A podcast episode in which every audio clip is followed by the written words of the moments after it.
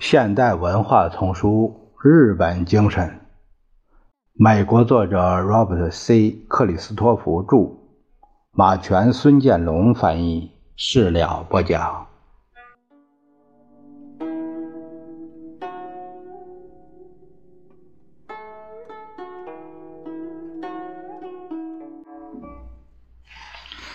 日本国内经济的需求当然是不可改变的，也没有自然法规定他们必须维持目前的水平或更高水平。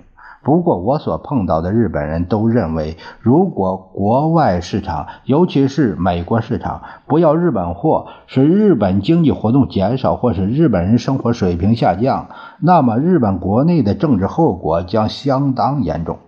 自民党的信誉是建立在成功的企业管理之上的，它是否能战胜一次真正的萧条，我看是成问题的。同样有问题的是，在这种情况下，很可能会造成一个其他可行的民主形式来取代自民党。此外，美日联盟在严重的经济问题，大多数日本人认为是美国造成的。在严重的经济问题面前，能否长存，谁也无法预料。正如大来三郎指出那样，日美联盟中有两个不可解脱的环节。尽管经济关系至关重要，但美国人不能只靠显示自己是个强大可靠的经济伙伴来取得日本的忠心，必须有足够的军事力量来保证日本能对付苏联的核讹诈。同样重要的是，美国要表明自己意愿在极端情况下使用这种力量。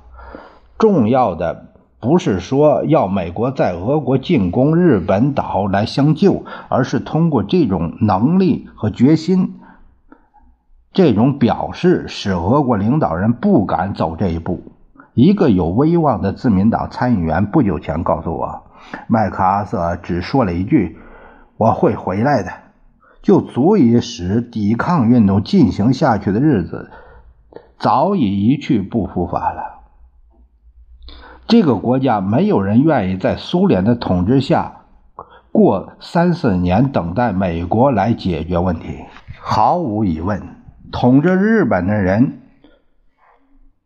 今天比十年前更不相信美国的力量和意愿足以构成可靠的威慑力量。如果有那么一天到了，他们被迫相信美国的威慑力量显然是不可靠的时候，那么他们就为日本的安全考虑，其他途径也是无可责备的。这种无动于衷，从纯粹政治意义上说。也是不明智的。虽然大多数日本人都深深的厌恶战争，但越来越多的人好像都与东京的一位安全防卫问题分析家有同感。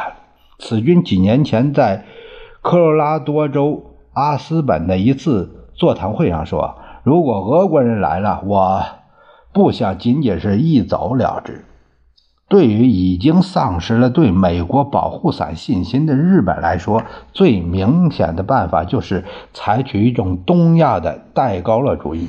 这完全依赖于建立一支独立的日本核攻击力量，至少强大到可以给未来的入侵者以相当的打击。毫无问题，日本有技术能力，相当迅速地建立这样一支队伍，但。很难想象，一个决定搞核武器的日本政府不会同时已集结一支常规部队。这种举动必然会使日本的许多亚洲邻国吃惊，其中有的对二战的痛苦记忆犹新的国家，他们甚至对日本自卫队一点小小的加强都表示关注。几年前，当福田首相说日本只想当一个刺猬。有足够的力量击退外敌时，一个东南亚的外交官也不知懂不懂动物学，就说一个鸡笼子里横行的刺猬，就是再无意也会弄伤小鸡儿的。日本要全面重整军备，会使小鸡儿们叫声更高，从而引起东亚的军备竞赛，像南朝鲜。印度尼西亚甚至澳大利亚这样的国家就会通过制造自己的核武器来保证安全。日本对邻国的经济技术优势太大了，邻国不可能同日本人在一种长期的敌对中生存。有些邻国最终至少会觉得接受日本地区性的强国会更有好处，特别是一旦全球范围内回到保护主义上去的时候，这就会强烈的激励日本去建立一个非正式的东亚势力范围，从而保证能从澳大利亚。印度尼西亚、菲律宾、马来西亚和泰国得到原料供应。当然，从理论上讲，日本还有另一种选择来代替美国联盟。据我发现，这一方法直到一九八二年初才由日本战后的重要人物公开透露。当时，一个外国记者问通产省一位高级官员：“欧洲和美国的保护主义若是一直发展起来，日本怎么办？”这位官员的回答说：“我们会被迫加入共产主义阵营。”这话虽很少引起美国的注意，但却在日本政府内部造成了不安。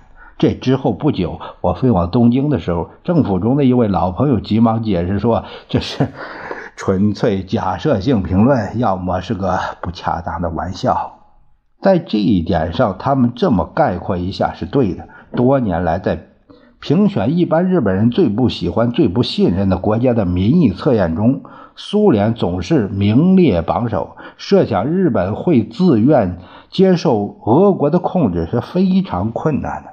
更难设想的是，苏联会灵活行事，向日本提出不带思想限制、基于平等基础的联盟。可以想象的是，与美国疏远之后，这个奉行戴高乐主义的日本会谋求同共产党中国的密切关系。传统的政治思想家一般认为，这种结局是不可能的，因为从经济角度讲，贫困的中国并不能取代美国和欧洲这种高度发展的市场。如果日本发现自己被排斥在欧美市场之外，他就不会保持现有的生活水准。很可能会把中国当成最好的经济伙伴，即使现在中国也有日本感兴趣的自然资源。如果投资充分、开发合理的话，中国很可能成为一个更有价值的原料供应国。美国大使麦克麦斯菲尔德告诉记者说：“就我看，世界的下一个大油田在中国海岸。”那么，从经济上讲，中国将来会比现在是个更有用的伙伴。同中国和睦相处，也会从心理上给日本带来好处。当日本人同美国人联合时，某个地方总会有些紧张。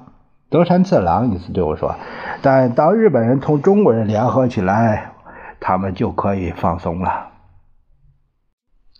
最重要的是，一个奉行戴高乐主义的日本会觉得同北京密切关系在地缘政治学上是必要的。在没有坚强的美日联盟的情况下，如果中苏联合，日本会觉得前景要暗淡的多。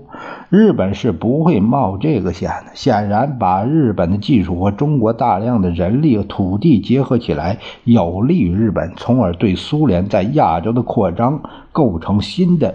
威慑力量。鉴于美国在过去十年里曾采取一些令人费解的经济和战略政策，一些学外交的西方学生认为，日本领导人想必已考虑取代日美联盟的其他办法。但讨论这个问题的几个日本人坚持认为，并非如此。考虑这种可能性还为时太早。日本外务省的一个老朋友，在我上次访问东京时，他告诉我，呃，那还只是一个科学幻想而已。大多数日本人可不这样想。一九七八年八月，中日友好签字，它标志着战后历史中日本在外交问题上第一次比美国行动迅速。不久，我曾向主要由日本外交政策人员组成的一个团体说过，在最坏的情况下，形势会逼迫日本重新估价同美国关系，而走向中国。我讲完后，两位外交官，一个美国人，一个俄国人，气恼地反对我的观点，但日本听众中没有一个人直接发表评论。四年之后。我把这些讲给一个当时在场的日本人听，并问他形势是否有所改变。日本高级决策人是否也在自己中间讨论战略选择问题？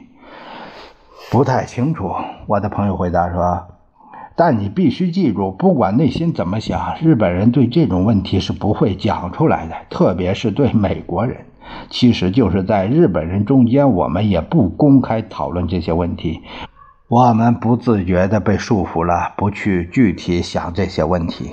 我的朋友犹豫了一会儿，又讽刺性的一笑，问我是否打算引用他的名字。当我否定之后，他说：“好吧，我来告诉你，如果民族主义之火被重新点燃，谁也别想把它扑灭。我不想看这种事情发生，但……”在你所提到的情况下，这完全是可以想象的。如果真的发生了，我们很可能会同中国走到一起。我认为可悲的是，华盛顿也像东京一样，没有认真讨论一下这种情形。那些考虑过这一问题的美国官员，也像日本人那样，把这个看作是科幻话题。认为日本要改变路线，对日本自己国家的前途会有破坏作用，简直就是不可思议。